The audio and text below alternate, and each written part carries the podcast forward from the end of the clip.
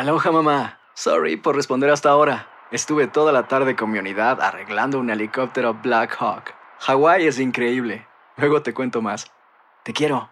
Be All You Can Be, visitando goarmy.com diagonal español. Hacer tequila, Don Julio, es como escribir una carta de amor a México. Beber tequila, Don Julio, es como declarar ese amor al mundo entero. Don Julio es el tequila de lujo original, hecho con la misma pasión que recorre las raíces de nuestro país. Porque si no es por amor, ¿para qué? Consume responsablemente. Don Julio Tequila, 40% alcohol por volumen, 2020. Importado por Diageo Americas, New York, New York. When you buy a new house, you might say, Shut the front door! Winning! No, seriously. Shut the front door. We own this house now. but you actually need to say, Like a good neighbor, State Farm is there. That's right. The local State Farm agent is there to help you choose the coverage you need. Welcome to my crib. no one says that anymore, but I don't care. So just remember, like a good neighbor, State Farm is there. State Farm, Bloomington, Illinois. Boost Mobile tiene una gran oferta para que aproveches tu reembolso de impuestos al máximo y te mantengas conectado. Al cambiarte a Boost, recibe un 50% de descuento en tu primer mes de datos ilimitados. O, con un plan ilimitado de 40 dólares, llévate un Samsung Galaxy A15 5G por $39.99. Obtén los mejores teléfonos en las redes 5G más grandes del país. Con Boost Mobile, cambiarse es fácil. Solo visita boostmobile.com. Boost Mobile, sin miedo al éxito. Para clientes nuevos y solamente en línea, requiere AroPay. 50% de descuento en el primer mes requiere un plan de 25 dólares al mes. Aplican otras restricciones. Visita boostmobile.com para detalles.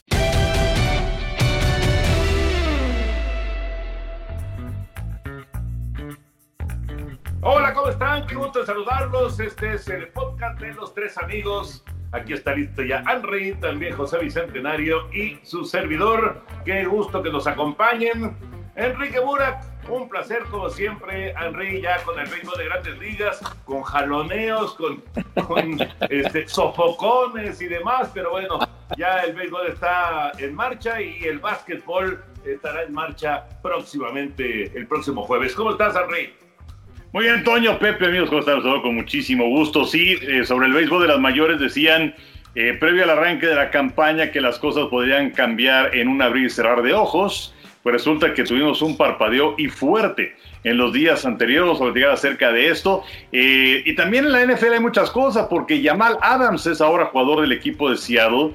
Eh, a cambio de un par de selecciones de primera ronda, vamos a platicar cómo le ha ido a los Jets con sus primeras eh, rondas, con sus selecciones de primera ronda. Y también bajas importantes de los Patriotas de Nueva Inglaterra, jugadores que deciden no participar en la siguiente campaña por el asunto del coronavirus, incluyendo a un estelar de la defensa, Donta Hightower.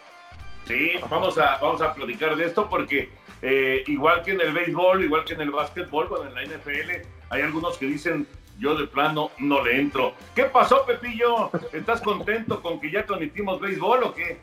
Pues la verdad que sí, mi querido Toño, Enricón, amables amigos, qué gustazo saludarlos, sobre todo porque ya con ello arrancamos una temporada que parecía que nunca la íbamos a tener, o sea, de lo perdido lo que aparezca y sobre todo, clan, clan, clan, clan, otra vez empezadora.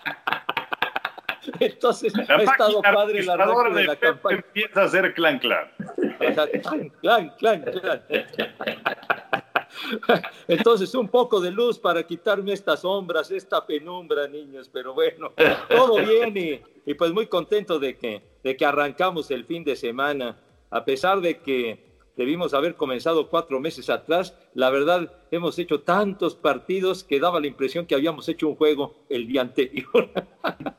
Sí, bueno, yo sí, sí, en ese sentido, bueno, se, además, pues hemos estado en contacto, aunque sea de, de esta manera, pero sí, tienes razón, eh, fueron muchos meses, ¿no? Que pasaron para, para, para regresar. Yo creo que no habíamos pasado tantos meses, eh, nosotros tres, Enrique, sin hacer una, una transmisión, eh, de, de, estar juntos, pues, en, en el estudio, estar juntos en, en, en un estadio. No, nunca habían pasado tantos meses, ¿verdad?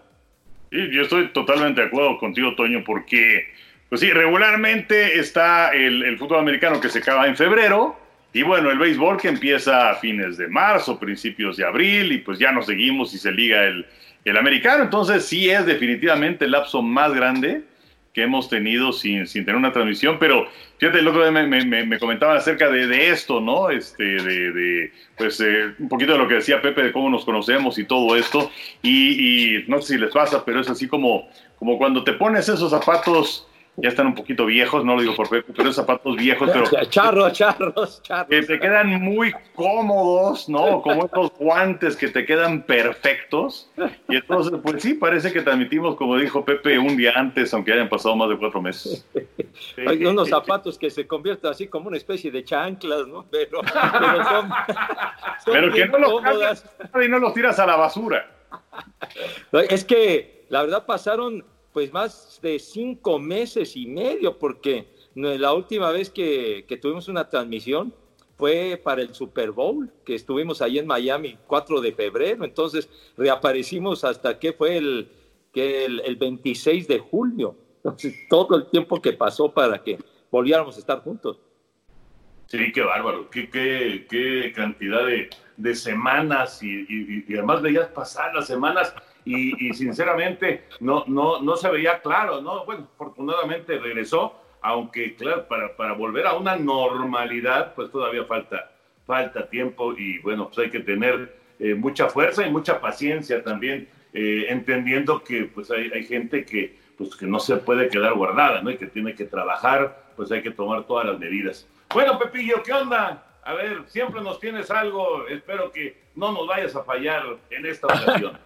No, no, fíjate que a, propósito de a propósito de Miami rescaté eh, de estos de estos eh, eh, llaveros que los dejaron de, de, fabricar desde hace muchos muchos años, pero uno uno muy significativo que es este y que es el de el del Super Bowl precisamente en Miami del partido de Cincinnati y los 49 de San Francisco que creo que para mí creo que es el Super Bowl más significativo que me ha tocado transmitir. Aunque hemos tenido fantásticos, este es un recuerdo muy especial.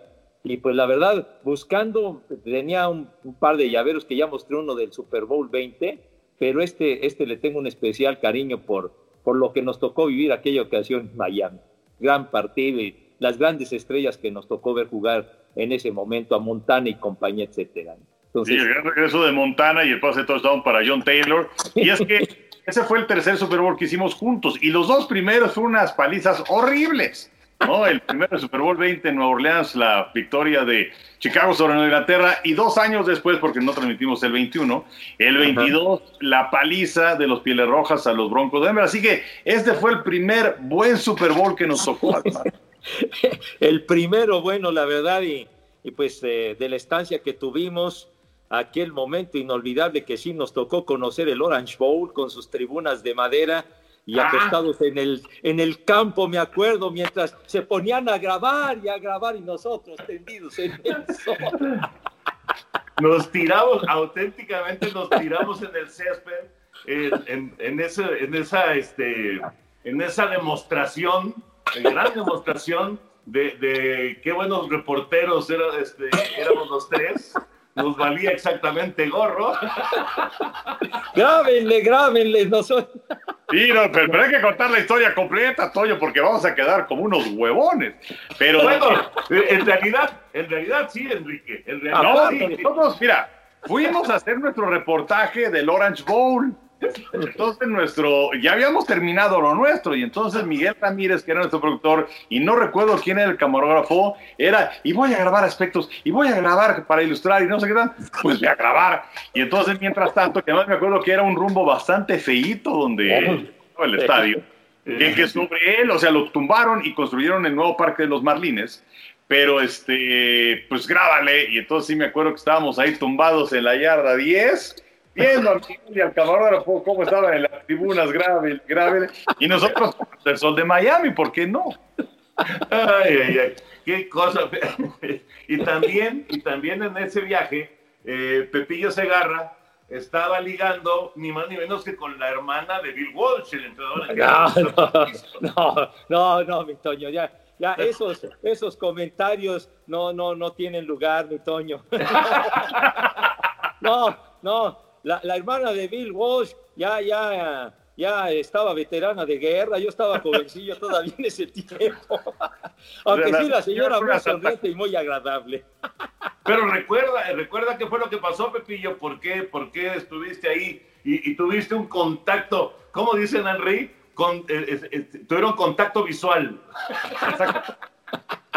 bueno, lo que pasa es que teníamos una muy buena ubicación, me acuerdo, en ese Super Bowl, estábamos por ahí de la yarda 30, muy bien, estábamos muy bien ubicados, y, junto a nosotros, junto al palco donde estábamos trabajando, estaba un palco que y lo separaba ahí un, un, cristal, pues, y, resulta que cuando viene el, pase de anotación que decía el Enricón a Johnny Taylor y todas, empiezan como locos, se levantaban un buen grupo de veteranos de guerra, ¿no? Ahí estaban como locos y se abrazaban y brincaban, ¿eh? y, faltaban, ¿qué? 30 segundos para que se acabara el juego, terminó el partido y los abrazos y Bill Walsh, etcétera, etcétera, todos celebrando de los aficionados de los 49, pero yo que estaba pegado a ese lugar, pegado al vidrio, en el buen sentido. Entonces, entonces pues me, llamaba la atención la manera tan, tan jubilosa de celebrar de estas personas. Y entonces eh, una, una de las señoras que estaba ahí se dio cuenta que yo estaba viendo y entonces se, empezó a sonreír conmigo y de repente ella toma un papelito y empieza, y empieza a notar algo y entonces... ahora sí que, ¿Qué pasó?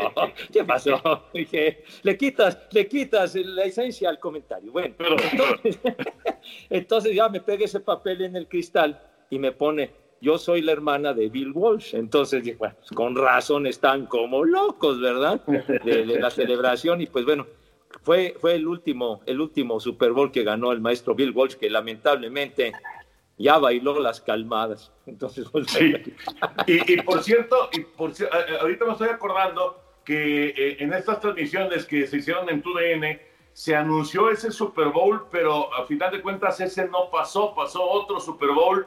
Yo creo que no encontraron el material o no estaba completo el material. Algo ocurrió eh, porque no pasó. Pero si no me equivoco, Enrique, tú tienes el, Super Bowl, ¿verdad? En un, ahora sí que en una de los viejos videocassettes, ¿no?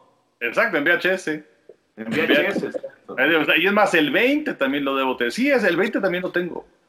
no me digas, el 20 también. No, pues ese desaparece, como decía el mago, ese desaparece. Sí, sí, sí, sí. No, fíjate hace, muchos años que no, no, no lo veo, pero de, de, de la última ocasión este, no lo hicimos tan mal, ¿eh? La verdad, no lo hicimos tan mal. Pero bueno. Oye, bueno, ya, y, a propósito, ahora que dices de, ese, de ese Super Bowl y que lo tienes en VHS, ¿eh? alcancé a rescatar esto que fue muy significativo, lo que nos daban para e, el, pin, aquel que nos daban para poder entrar a todo. Este, este que, que era, muy bonito pin, ¿eh? para entrar a todo. Muy bonito pin ese. Y, eso, ese lo usaron como dos o tres años consecutivos. Digo, obviamente con el logo distinto eh, de, cada Super Bowl. Pero sí, sí de llamar la atención porque no era una, eh, una acreditación como tal, sino era un pin para acceder a los, a los eventos previos. No al partido, pero sí toda la semana previa. Sí. Así es. Sí, muy, muy bonito y aparte, como dices, ¿no? Traía el, en número romano el, Super Bowl de que se trataba. Muy, muy bonitos estos y duraron, duraron poco tiempo. Duraron poco, efectivamente, pero ese debe costar una lana, Pepillo, ¿eh? ay, ay, cuando carezca de feria.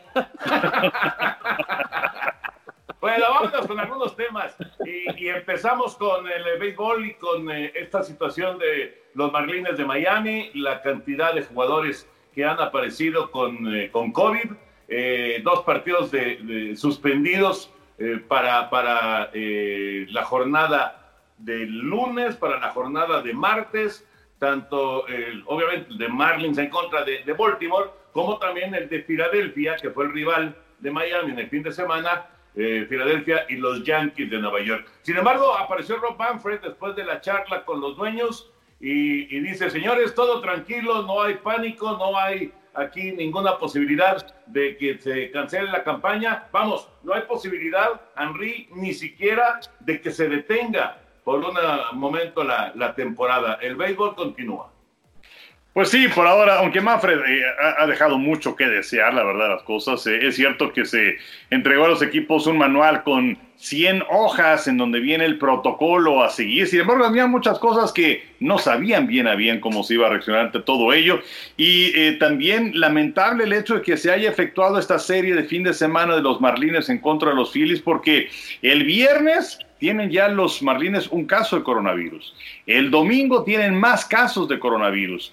Y todo hace suponer que fue eh, el que Don Martin dice que es como el capitán del equipo de los Marlines, Rojas, el parador en corto, el que tomó la decisión de que se jugara el partido. ¿Cómo es posible que dejas la decisión a un jugador? Tiene que ser un oficial de grandes ligas, tiene que ser un elemento de jerarquía de la organización de los Marlines. Yo no sé si Derek Jeter estaba enterado o no, pero eres un foco de infección, es una irresponsabilidad brutal.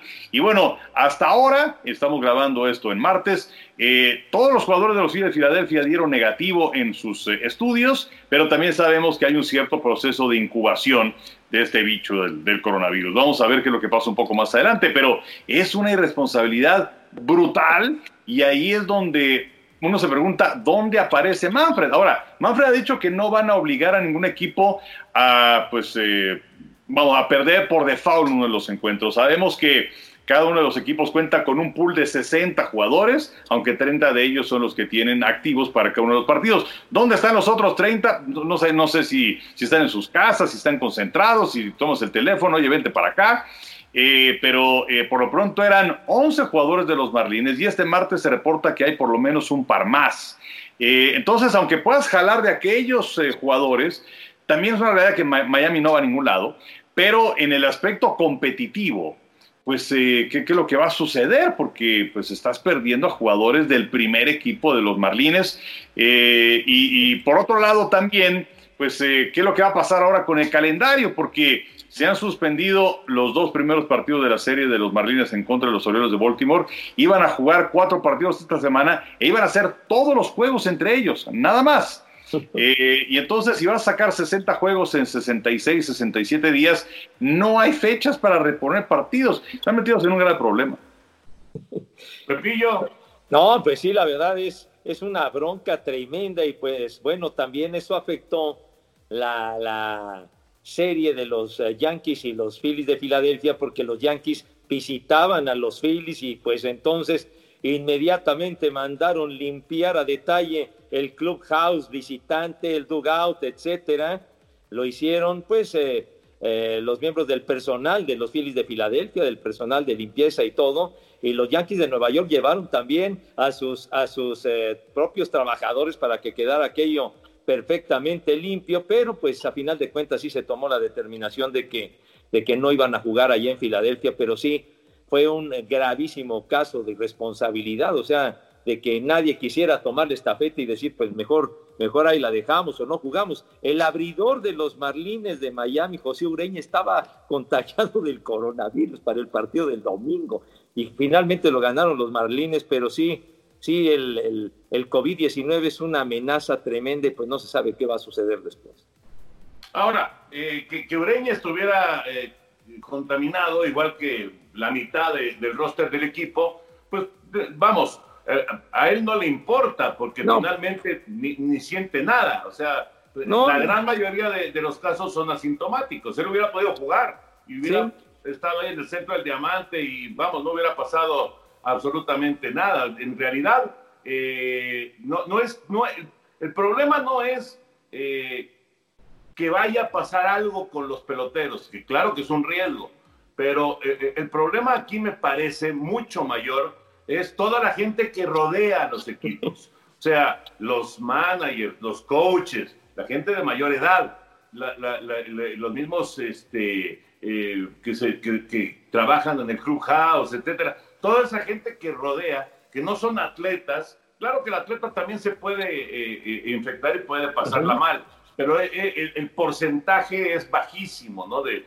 de, que pueda ocurrirle algo. Pero toda la gente que está alrededor está con, un riesgo y sí, es una irresponsabilidad indudablemente y yo no sé cuál es el protocolo que tiene que manejarse tanto en grandes ligas como en el resto de los deportes pero si hay esa cantidad de infectados, pues tienes que cancelar el partido, ¿no? O sea, es que es, es, es una cuestión este, elemental, básica. Pero bueno, tomaron esa determinación o la tomó Rojas o este, alguien dijo, saltamos al terreno y ahí vamos y pues fue un error indudablemente. Son hay esos que- errores- ¿Sí? Sí, pero hay que ver también que no nada más estamos hablando de los Phillies. La semana anterior, el equipo de los Marlines se enfrentó en los partidos de pretemporada a los Bravos de Atlanta. De los Bravos no he escuchado nada, pero es que así como se va regando todo esto y el bicho lo llevas a tu casa. Y entonces, o sea, eh, realmente eh, es, es, es en donde deben ser de mano dura de no permitir este tipo de situaciones. El primero de los brotes, oye, la NBA canceló la temporada en, su, en un principio en marzo pasado porque se había dado el caso de Rudy Gobert y ya. Y ya después sabemos todo lo que, lo que sucedió, pero, Pero no... cuando fue lo de Rudy Gobert, Enrique, cuando fue lo de Rudy Gobert, digamos que las finanzas estaban sanas. Eh, El problema de este momento es que ahorita no puedes parar, eh, a menos de que sea una cosa ya insostenible, como Ya- le decían a ya- ya era. Por un, controlable. lado, por un lado, ok, estás del lado de la gente de la lana y no de la salud.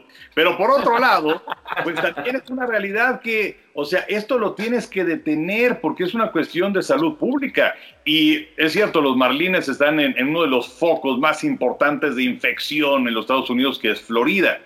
Pero eh, son muchas cosas las que están alrededor y, y- y son los rivales y los rivales van contra otros. Y así es como empieza todo esto. Y, mucha gente dice, ah, no, pues es asintomático. Son los más peligrosos porque no saben que están contagiados y se la pasan contagiando a los demás. Así Aunque es. dicen, aunque dicen que los asintomáticos son los que menos contagian, pero, no somos doctores, no, no somos doctores. entonces, Toño, contagien, contagien. O sea, hay que, hay que dar una, una versión real y contagiar. No, y además, además eh, en el béisbol de las grandes ligas no están en una burbuja como en el básquetbol, entonces Sí. ahí crece el riesgo de contagios y demás. No, no, bueno, pero, pero crece muchísimo, muchísimo. Es como la NFL, que la NFL le, les preguntaron en, en estos últimos días por qué no se metían en una burbuja y no quieren, no quieren hacerlo. Digo, cuesta más, es mucho más caro, esa es una realidad, pero eh, volvemos a lo mismo de la cuestión de la lana. eh, y es que en este momento, y desgraciadamente así es, eh, y no es que uno esté a favor o en contra de, de- de la cuestión económica o la cuestión de salud, eh, en este momento ya es una situación sumamente complicada para mantener los trabajos de Sí. muchísimas personas y no solo yo, olvídense de la NFL o de, la, eh, de las grandes ligas o del básquetbol, en términos generales las empresas, ¿no? O sea, ya, ya la situación en el mundo está durísima, ¿no? Y entonces, eh, híjole, está, digo, en- entiendo perfecto el punto de Enrique y yo estoy de acuerdo con Enrique, pero el- la cuestión económica también ya es, ya, ya, ya está en, una, en un, como, ahora sí que a un pasito del desfiladero, ¿no? Está muy seria la cosa, está muy complicada la cosa. Y entiendo, eh, nosotros podemos opinar aquí, eh, bendito sea Dios, estamos eh, eh, económicamente en este momento sin, sin esa presión que viven muchísimas personas y entonces, pues sí, claro, todo, todo es, oye, primero la salud y cuídense y no salgan. Hay mucha gente que lo tiene que hacer. Muchísima gente que está en situación muy distinta a la que vivimos nosotros, ¿no? Esa es la, esa es la realidad, la realidad que, eh, que se está dando y hasta dónde va a terminar esto, pues no lo sabemos, ¿no? Porque efectivamente el, el, el, el bicho, como le dice Enrique, el bicho va a estar ahí hasta que no encuentren una cura, hasta que no aparezca la vacuna y dicen que eso va a ser hasta principios del próximo año, ¿no? Sí, sí, sí, yo totalmente de acuerdo. Ahora, eh, es que sí, son dos cosas diferentes, ¿no? Eh, y lo que estamos hablando acerca del béisbol como tal, la burbujita que es el béisbol, no pueden permitirse este tipo de irresponsabilidades para que esto continúe. Y de acuerdo a lo que dices, este, por otro lado, hay gente que, pues evidentemente tiene que salir, trabajar, porque si no, no comen ese día. Lo único que se pide, pues es que obviamente tengan todas las precauciones. El cubrebocas sí sirve. Oigan, por cierto, de, la NFL, pues también hay que platicar varias cosas, porque eh, sobre esto también del coronavirus, los eh, Patriotas de Inglaterra no solamente es la era post-Tom Brady, sino también es el hecho de que hay muchos jugadores que se han bajado. La lista es muy interesante porque está eh, Donta Hightower, que es un linebacker excepcional, es el que manda las señales y además han perdido vía agencia libre para la próxima campaña Calvin Noy y también a Jamie Collins. Entonces, son bajas importantísimas para Nueva Inglaterra. Además, Marcus Cannon, que es eh, un liniero ofensivo, él se baja, él eh, sufrió cáncer, padeció cáncer y bueno, por esas razones que no va a estar. Eh, Danny Vital, que es un corredor de poder que se supone que iba a suplir a James Devlin, el corredor de poder que se retiró de los Patriotas, y también eh, Najee Torrent, que juega como centro y como guardia. todos ellos van a estar fuera de los Patriotas para la siguiente campaña, por lo pronto.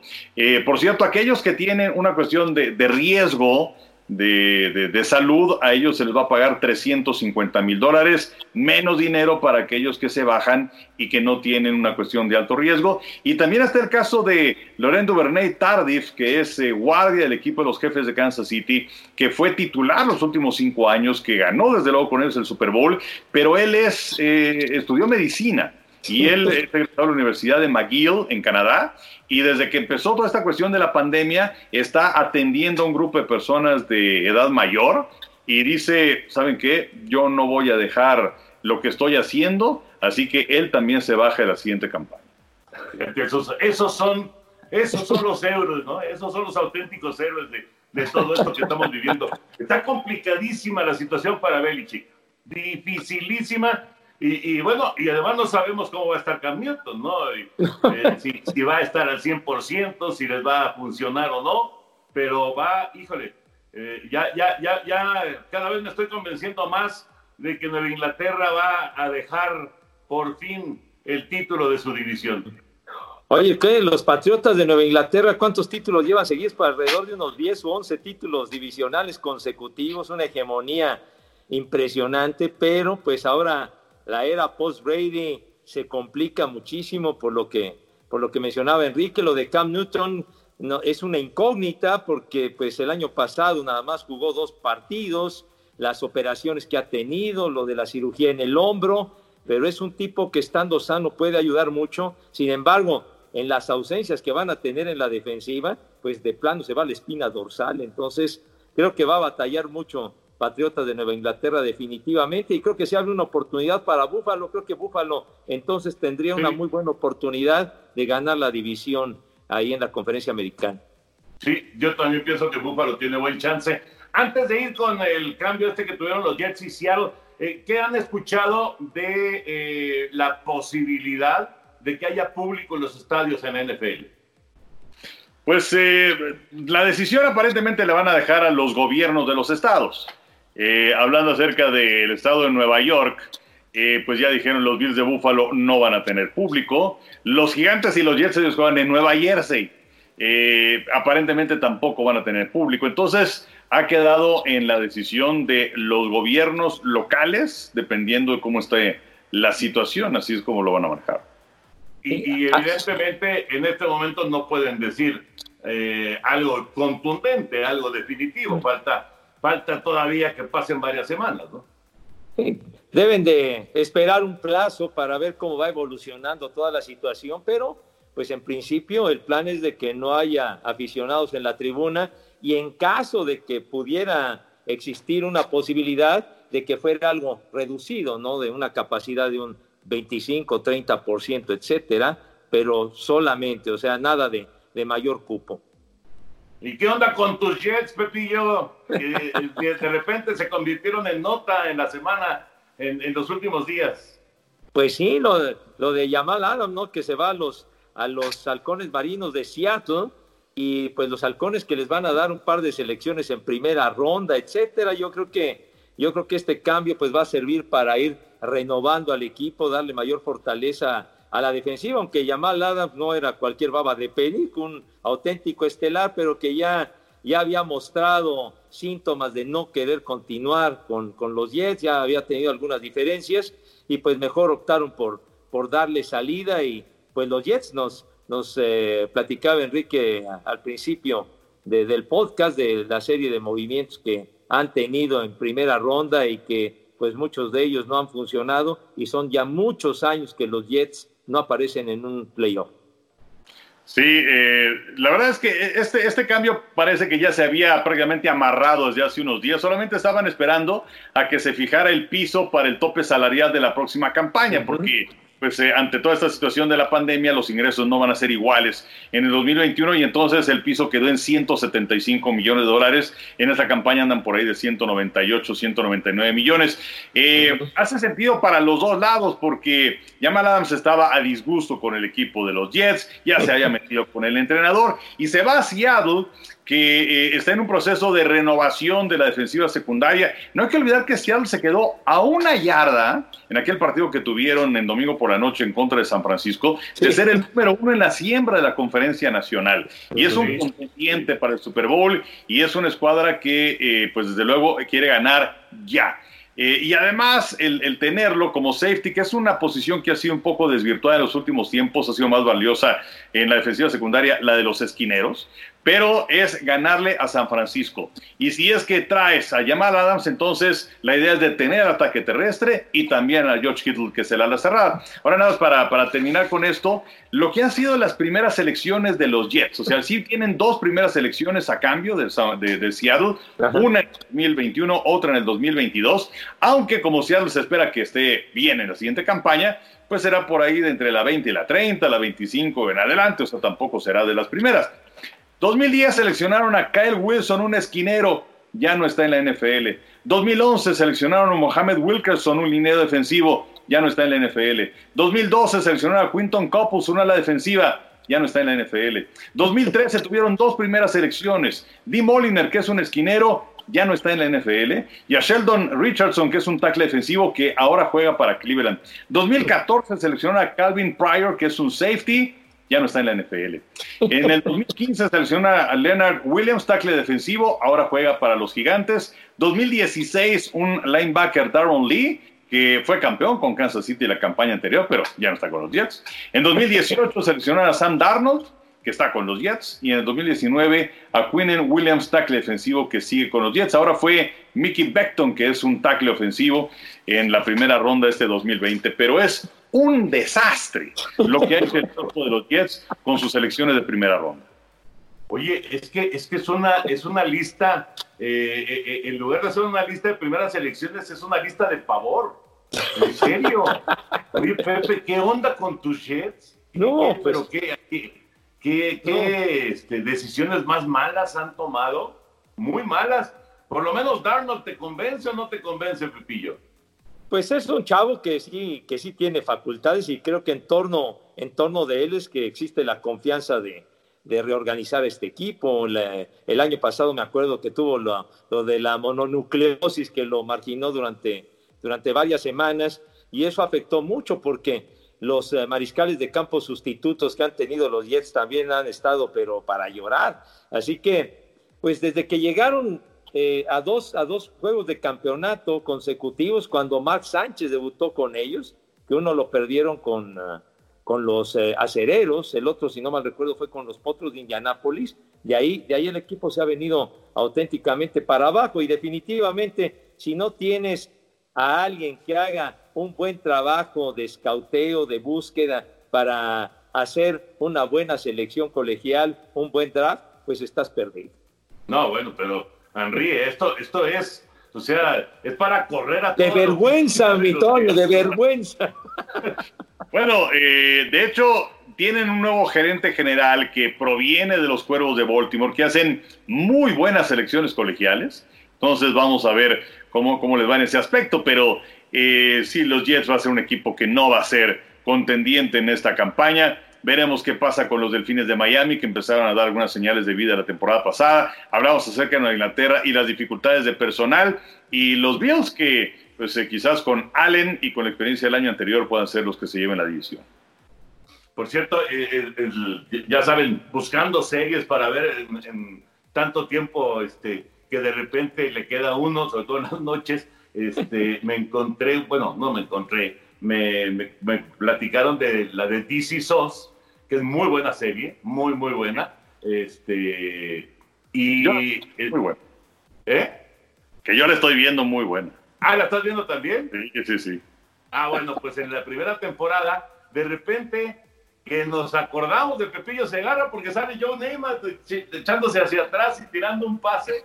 Estaban viendo el Super Bowl de, de- del 69 y, y lo que pasa es que van y vienen en, en- en los tiempos, ¿no? En, la- Ajá. en- en los años.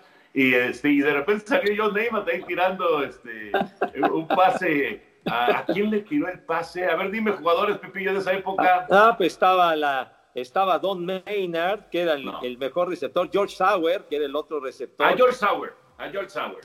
George Sauer era también un gran, gran receptor, pero Maynard era, era el jefe.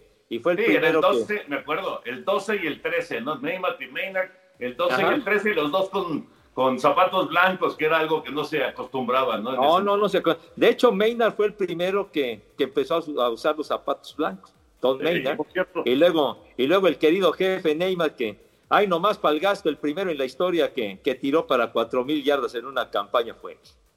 Sí, y luego, Toño, en un capítulo de la segunda temporada, quién sabe por qué, pero eh, involucran a Franco Harris. Y entonces se ve también el momento del partido de la Inmaculada Recepción y Franco Harris en contra de los Raiders. Y fue el partido que cambió la historia de los acereros, que era un equipo bastante, bastante mal. Sí, es cierto, es cierto. Y, y lo que pasa, yo, yo voy en la primera temporada, entonces por eso tuviste eso. pero, pero este, son aficionados de los acereros. La Sí, porque viven- aficionada, ¿no? Así es, viven en Pittsburgh. Viven en Pittsburgh, son aficionados de los, de los acereros. De hecho, la toalla terrible es utilizada ahí para, este, bueno, en fin. El- el- la serie, si no la han visto, vale la pena, es una muy buena serie. Eh, fíjate que eh, la gente no lo sabe, pero eh, Ricardo nos hace el favor de pasarnos aquí la información de cuánto tiempo nos queda. Y resulta que hoy, Ricardo, no sé por qué, en mi teléfono quedó en un circulito de este tamaño. Ah, pero yo, yo entonces- ya lo vi, Toño, y ya nos tenemos que ir. Ah, bueno, perfecto. perfecto. Gracias, Henry, porque a mí me quedó de este tamaño y ya no veo que se mueve y pone su pizarrita, pero no veo ni más paloma. ya para irnos, rapidísimo, Henry y José Bicentenario. Eh, obviamente ninguno de los tres fuimos deportistas profesionales, pero jugamos, jugamos en su momento. Henry, por favor, dime, ¿qué momento como jugador de algo, base, foot, lo que quieras, se te quedó en el recuerdo para siempre? ¿Cuál es ese momento, tú como deportista, que se quedó en tu momento, en, tu, perdón, en tu cerebro, en, tu ser para siempre? Pues mira, creo que, eh, bueno, te, te voy a decir dos, así que me llegaron rápido, pero hubo uno eh, jugando con el equipo de Televisa Deportes, creo que fue en la Deportiva. Y bueno, pues tú estabas ahí en ese partido que iba los sábados de la mañana. Y entonces, eh, sí, ella era yo un poquito Borja, ¿no? Eh, con todo respeto y admiración para mi querido Borja, metiendo los goles más increíbles y fallando los más increíbles, pero hubo, hubo un gol donde recibí el balón fuera del área, pero además fue así como que todo con cámara lenta, precioso, o sea, me sentía casi casi en el mundial, donde recibo el balón, lo paro y ¡pum! Golazo, ¿no? Ese, ese lo recuerdo muy bien. Y, y hubo otro eh, jugando boliche, eh, eh, sustituyendo a mi papá, que mi papá era buenísimo para jugar boliche.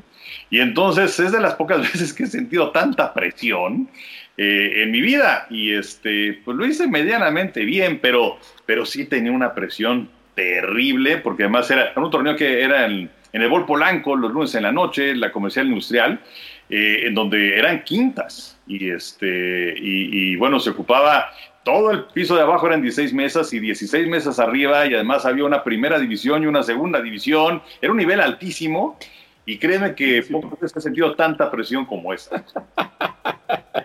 Recordar, recordar nada más o, o platicarle a la gente, eh, porque Henry y yo jugamos mucho boliche cuando los sábados, los sábados transmitíamos torneos en, en los diferentes boliches de la Ciudad de México. Había transmisión en Televisa en ese entonces y antes jugábamos Enrique y yo. Y Enrique es de esos jugadores que o, va por la chuza o se va a la canal. Un efecto, Pepillo, hay poca gente que tira con tanto efecto como Enrique. Los tiros de Ah. Enrique son así. O sea, no, no, no es eh, una, una curvita normal, sino son unas curvas gigantescas y obviamente está en el borde de la canal y si logra evitar, digamos, que la gravedad venza la pelota, entonces es muy probable que tire chuza. Pero, ¿cómo nos divertíamos, Enrique? Sí, mucho, pero esa ya es una versión muy descompuesta de mito. Yo ya estoy lleno de, de defectos. Este, no, no es así como tiraba, ni es así como quiero tirar. Pero bueno, este, pues sí, la verdad es que sí nos divertimos muchísimo. Y que por cierto, hace unos cuantos días Poncho Rodríguez, eh, quizás el mejor bolichista que ha tenido México, presentó su libro eh, de anécdotas y bueno, también de, la pasión por este deporte y esa pasión que se puede eh, pasar a, cualquier actividad de la vida. tuve la oportunidad de estar en un, en un Zoom, en donde vino la presentación del libro, y ahí también se anuncia que Poncho Rodríguez entra al Salón de la Fama del Boliche Internacional. Así que bueno, pues de aquí un abrazo, una felicitación para Poncho, que además es un gran amigo. Tipazo, tipazo, felicidades a Poncho Sí, su hija nos, nos hizo llegar también la información de, del libro de Poncho y qué bueno que entra a de la Fama, merecidísimo. Pepillo, rápidamente, un, un momento deportivo eh, personal. No, pues rápidamente, bueno, eh, recuerdo, inclusive, perdón, señor Burak, pero en, en el aspecto futbolero, cómo disfrutaba poder meter un gol cuando, cuando jugábamos en, y formar parte, por ejemplo, del, de la selección del salón o de la escuela, ¿no? Era, era algo fantástico, eh, el poder alinear y meter un gol, bueno, era, era, era increíble, ¿no? Y, yo que me tocó estudiar con los hermanos maristas siempre desde la primaria hasta la preparatoria, el fútbol soccer tenía un lugar muy especial, aunque también se jugaba el voleibol y el básquetbol, etcétera, pero el fútbol tenía algo muy particular y yo lo disfrutaba muchísimo, ¿no? En, en ese tiempo. Y por supuesto, echar, echar el tochito callejero era una maravilla, ¿no? De que te aventaba, no, no importaba que, que, era aquí en la calle y todo esto, y, y, tener y recibir un pase de anotación y aventarte en el cofre de un carro y agarrar y tomar el balón, era algo increíble, increíble, la verdad, lo recuerdo con muchísimo cariño. Y, y por supuesto también me tocó me tocó jugar bastante frontón con, con, mi hermano y los compañeros, me gustaba mucho, mi hermano jugaba requete bien, y un maestro, un maestro que teníamos de literatura mexicana en el COM, José Manuel Díaz Gastiné, magnífico, y que íbamos a jugar con él los sábados, y jugar de compañero de él me tocaba, no sabes, tenía que aplicarme porque si no, ¡ay, se agarra! Ya estás papando moscas empanizadas, carajo. Ahí está el pan, ¿no? pero no, pero todos esos momentos tan, tan padres, ¿no? Sí, sí, Fíjate que a, mí, a, mí, me tocó estar en la selección del Simón Bolívar. Yo estuve en el colegio Simón Bolívar en, en primaria y, bueno, preprimaria, primaria y secundaria. Y, eh, o sea, ya formar parte de la selección era, era todo un acontecimiento, porque eh, eh, los salones eran A, B, C, D, E, F, G y a veces hasta H. Y de a 60 chavos por. Sí, sí, claro. 60 chavos por salón. Entonces estamos hablando de, de, de, de, cientos, de cientos de chavos en cada uno de los años. Era, bueno, eran, eran ríos y ríos de chavos, ¿no? Entonces estar en la selección, pues sí era algo ahí este, importante. Significativo. Eh, en, Galicia, me acuerdo, aunque entrenábamos en el Pedregal, con el profe Salas, que era nuestro, nuestro entrenador, y luego, luego estuvo en Pumas el profe Salas, y perdimos dos partidos en toda la temporada, y ese, ese es un gran recuerdo. Y además ese par de goles, que en ese entonces yo era un sagaz defensa central, pero varios de, varios de mis compañeros varios de mis compañeros, me, me me acuerdo, Gans, me acuerdo también, llegaron a, probarse con el Atlético Español, ya cuando yo era reportero, eh, reportero también, eh, me, me,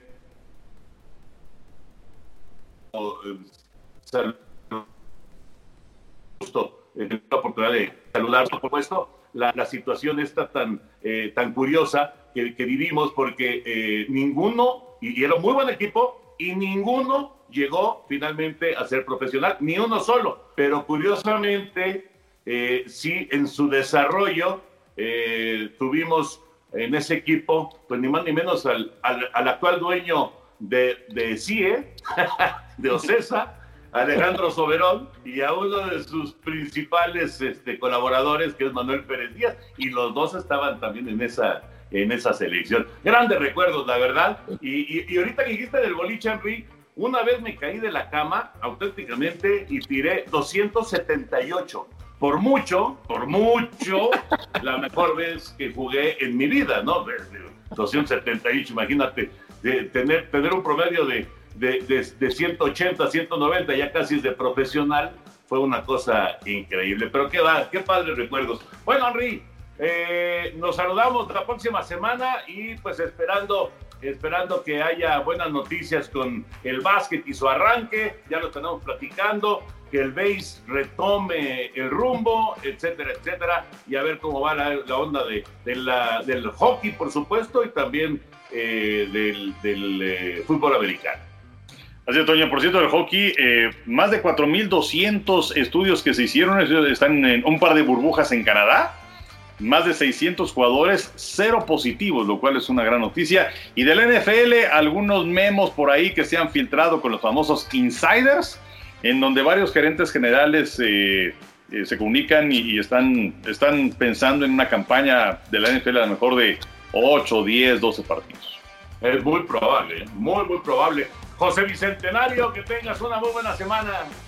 Igualmente para ustedes, mi Toño Enricón, y para nuestros amigos y que nos sigan acompañando en el podcast de los tres amigos. Y un gran abrazo y sobre todo cuídense mucho.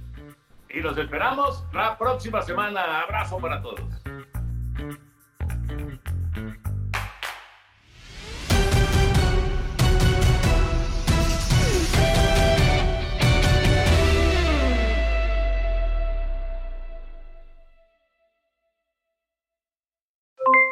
Aloha mamá, ¿dónde andas? Seguro de compras. Tengo mucho que contarte. Hawái es increíble. He estado de un lado a otro con mi unidad. Todos son súper talentosos. Ya reparamos otro helicóptero Blackhawk y oficialmente formamos nuestro equipo de fútbol.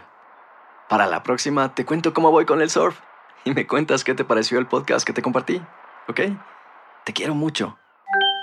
Be All You Can Be, visitando goarmy.com diagonal español. Boost Mobile tiene una gran oferta para que aproveches tu reembolso de impuestos al máximo y te mantengas conectado. Al cambiarte a Boost, recibe un 50% de descuento en tu primer mes de datos ilimitados. O, con un plan ilimitado de 40 dólares, llévate un Samsung Galaxy A15 5G por $39.99. Obtén los mejores teléfonos en las redes 5G más grandes del país. Con Boost Mobile, cambiarse es fácil. Solo visita boostmobile.com. Boost Mobile, sin miedo al éxito. Para clientes nuevos y solamente en línea, requiere AroPay. 50% de descuento en el primer mes requiere un plan de 25 dólares al mes. Aplican otras restricciones. Visita Si no sabes que el Spicy McCrispy tiene Spicy Pepper Sauce en el pan de arriba y en el pan de abajo, ¿qué sabes tú de la vida? Para, pa, pa, pa.